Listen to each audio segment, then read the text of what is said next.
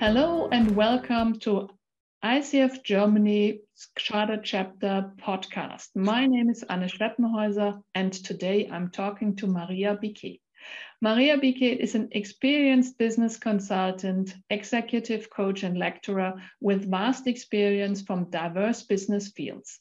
She is an EMCC senior practitioner, accredited, and a researcher on ethics, a writer, and the current EMCC president in Greece. Welcome, Maria, to our podcast. Thank you very much, Anna. Thanks for this invitation. Thank you for being our guest and thank you for letting us um, having the opportunity to get more information and more insights of you about the topic of coaching and about the topic of ethics. So how did you become a coach and when? I have decided to become a coach um, during my career as a as an executive. I was a marketing director in uh, banks and automotive companies, and so my basic work there was to um, to, to talk to people about numbers and how to uh, set goals and achieve goals, and it w- and everything was about numbers and at some stage, I decided that people are more important. So the idea of becoming a coach gradually developed. And at some stage, I said, okay, now it's time for me to probably start a new career. So um, I started with a coaching program in 2010. Mm-hmm. And uh, in, in 2009, Mm-hmm. Um, and in 2010, I started as a part time coach because I kept my position in uh, organizations. And uh, in 2017, I started my own practice as a coach and consultant. The basic reason I decided to become a coach was that I was more interested in people and what really makes a business successful and what makes people happy. So you want to make people successful and happy. And um, this is is this your mission for becoming a coach? In a way, yes. It's my mission to, to to to make sure that people are happy where they are. They they need to be balanced. They need to be um, to to find some purpose in in what they are doing.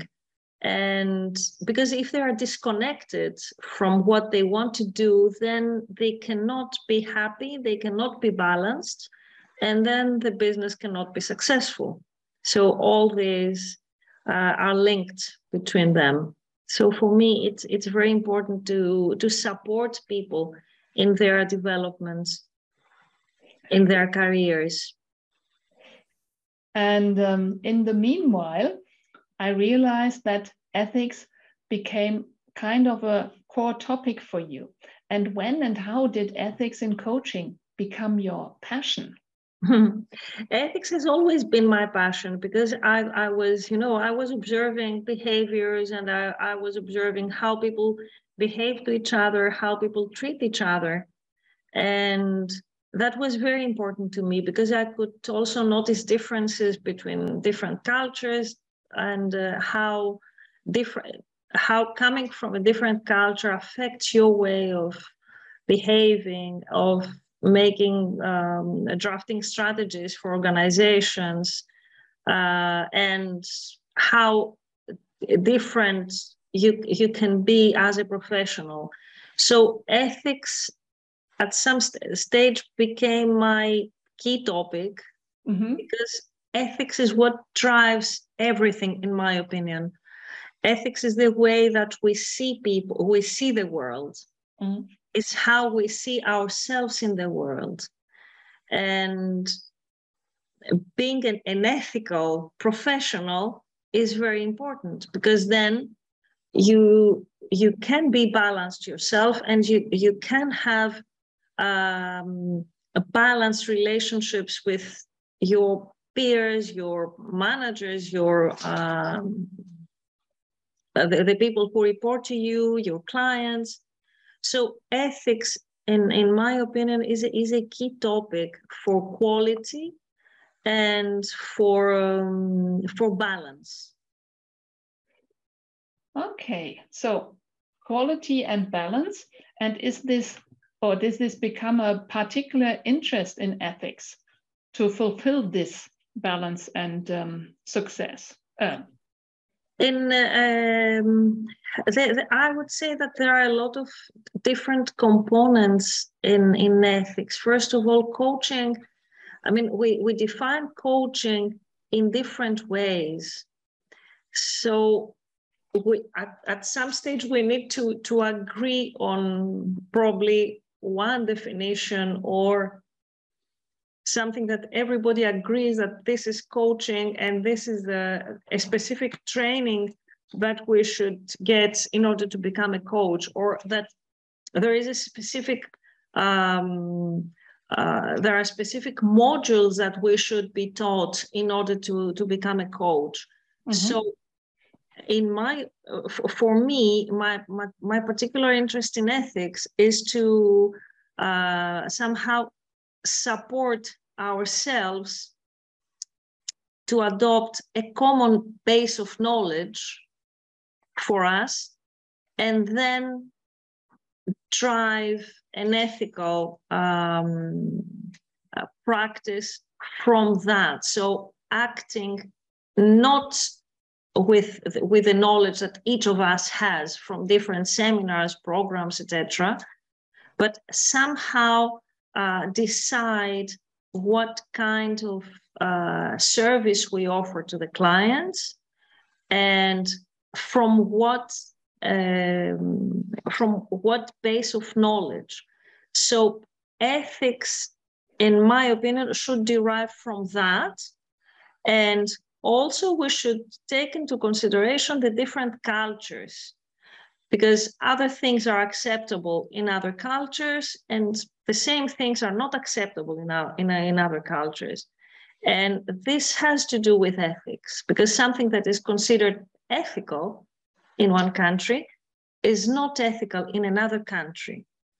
So this cultural differentiation and variety is a particular interest in coaching it's very difficult to find solutions to that Mm-hmm. But we should always, uh, you know, think about it and be very open in considering the differences.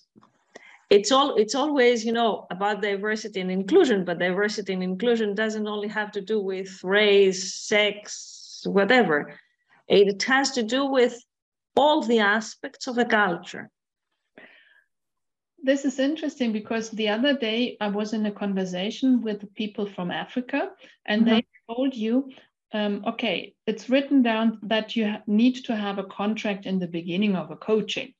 And they say, okay, if you offer them a, a written contract, this might be um, realized as not being trust trusting the the the cooperation. So exactly. The, so the written contract, the written contract might be a sign of mis not trusting.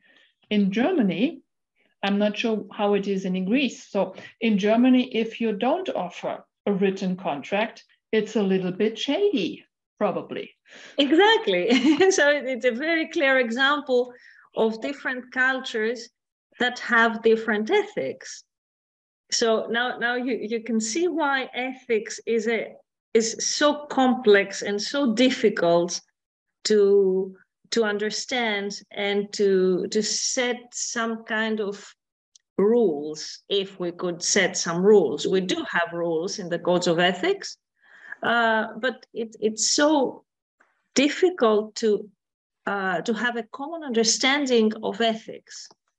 You see what is ethical in germany is not in africa. Yes. What is considered a standard practice in in uh, germany is something that uh, might make might deter people from coaching. So this is the big difference in ethics. So ethics and culture is, is my specific topic of interest for this reason. So, uh, do you have some other funny examples or inquiries or, or as aspects about ethics in coaching that you might share? Uh, there are some cases that I had uh, I had discussed with people from Asia and uh, and from uh, people from uh, Russia and uh, Belarus, and they said that it's although in the code of ethics you're not allowed to i mean confidentiality is a key mm-hmm. uh, issue in in coaching uh, but they said that they have a lot of cases where the sponsor is the, is pushing for is pushing the coach to reveal information and confidential details about the coachee mm-hmm which we don't have in the European countries, or at least in most European countries. The sponsors and organizations know that, okay, we have uh, confidentiality is very important, and they would never ask the coach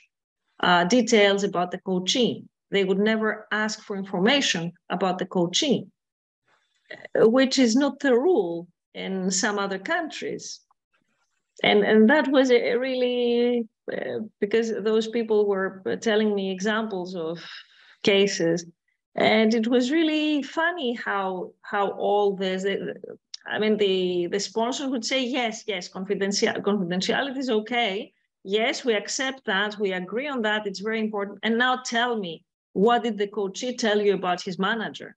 Mm-hmm. so it was you know it was a, a funny thing about it. Yeah.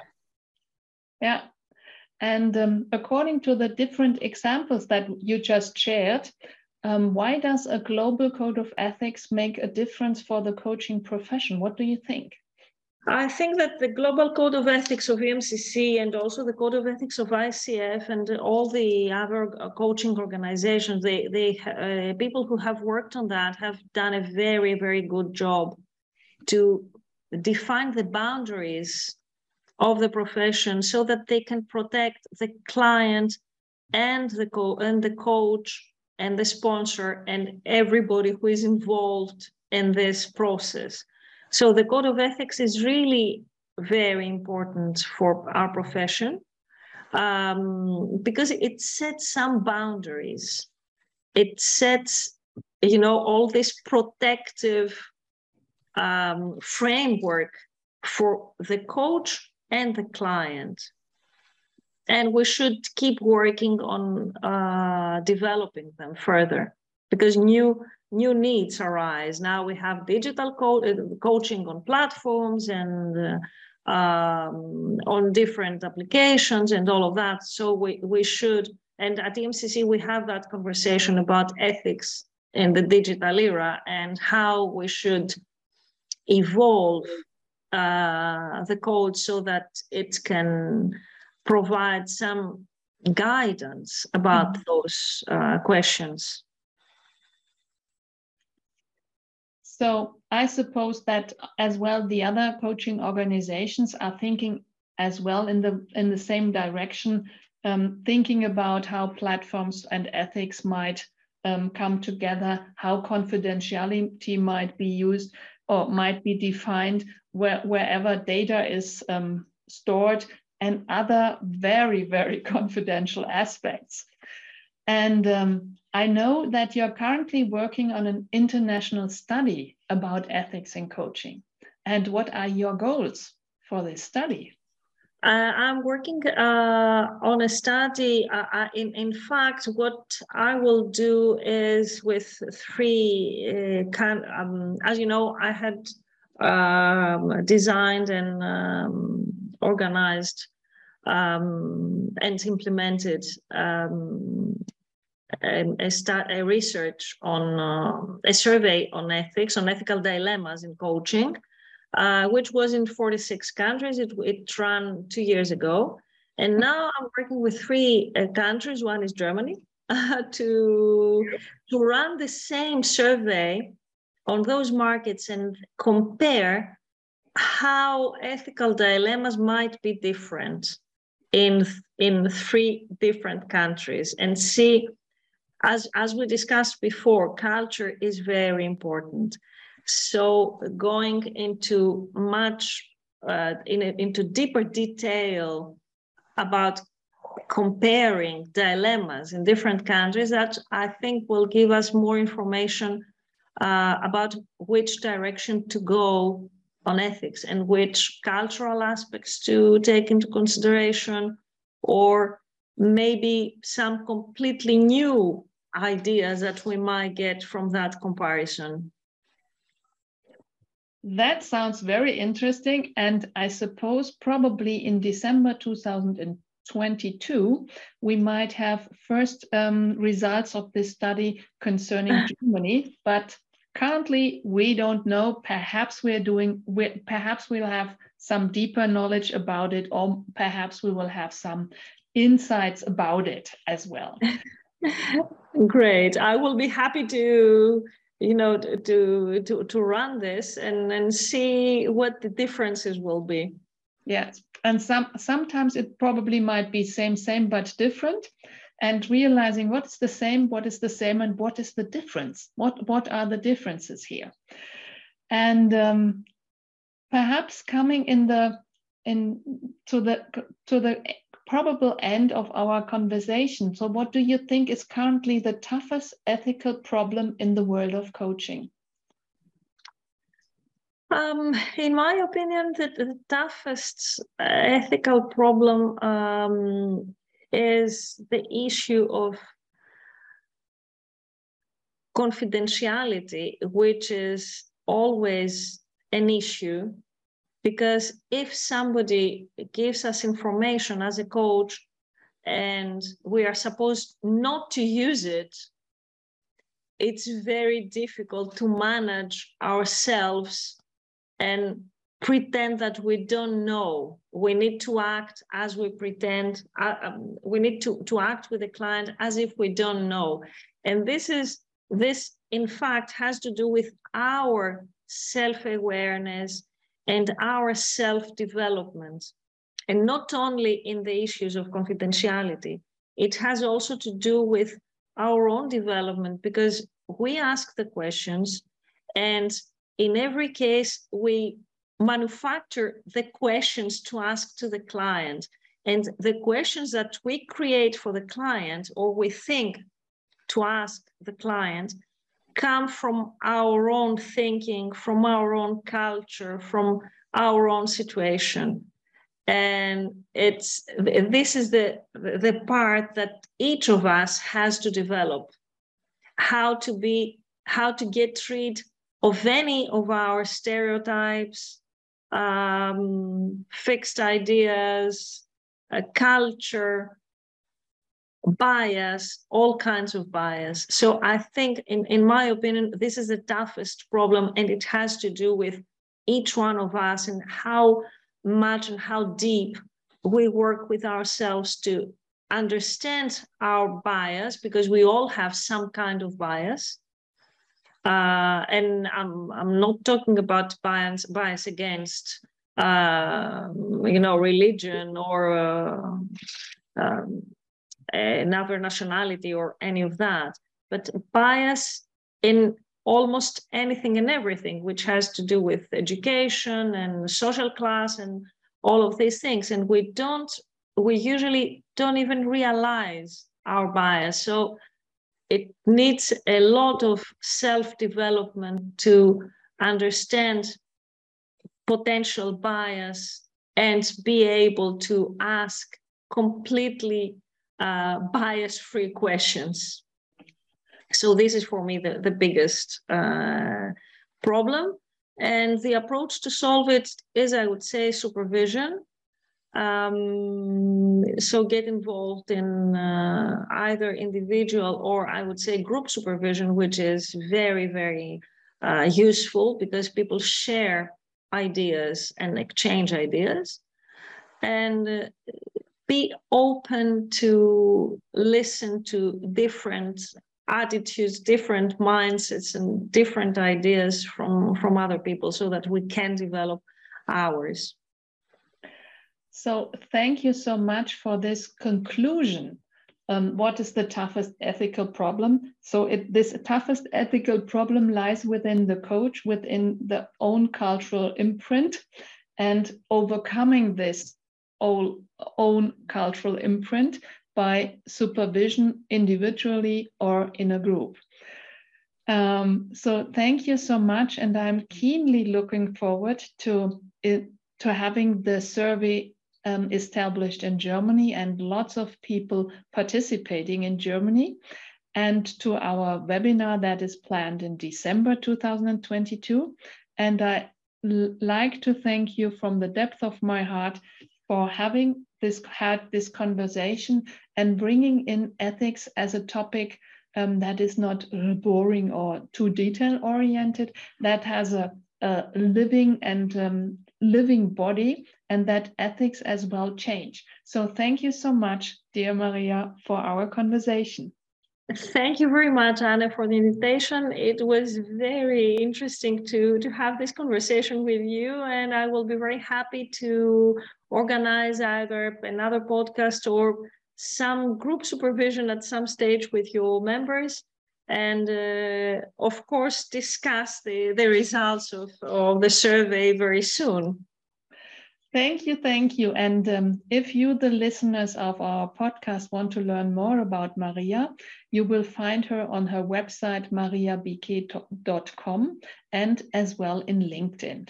So thank you so much. Stay safe, stay healthy, and um, stay ethically. Thank you very much. Thank you so much.